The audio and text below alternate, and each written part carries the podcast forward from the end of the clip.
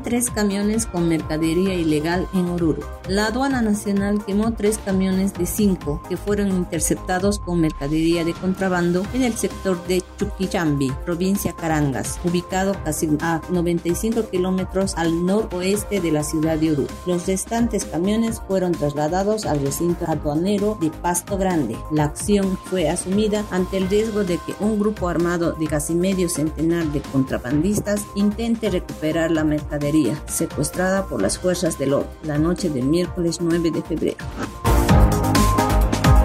Gobierno inaugura supermercado EMAPA en Oruro. El Gobierno Nacional inauguró este pasado jueves 10 de febrero una sucursal del supermercado de la empresa de apoyo de la producción de alimentos EMAPA, ubicado en la calle Presidente Montes y Sucre de la ciudad de Oruro. El establecimiento cuenta con una superficie de 120 metros cuadrados donde los clientes pueden elegir una variedad de productos de más de 40 proveedores locales y nacionales, esto con la premisa de apoyar el consumo de productos nacionales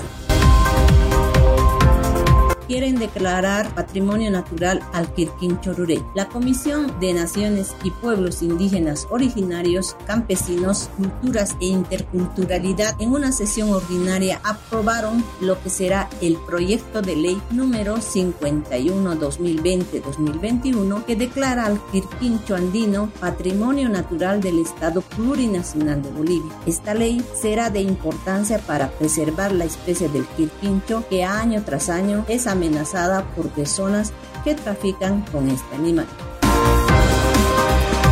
En Cochabamba, residentes orereños festejaron el 10 de febrero. Al ritmo de la característica y hablada, los residentes orereños de Cochabamba se dieron cita en la plaza principal 14 de septiembre, armando así una fiesta en homenaje al 10 de febrero. Esto ocurrió por la mañana cerca al mediodía y transcurrió hasta en horas de la tarde. Un centenar de orureños bailaron, cantaron y recordaron con mucho sentimiento a la tierra que los vio nacer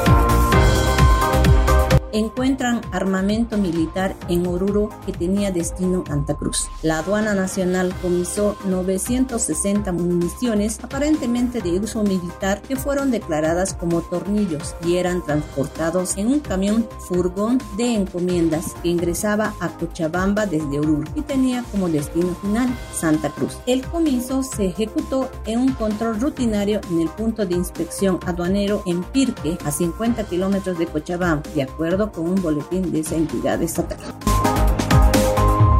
Estas fueron las cinco noticias del día.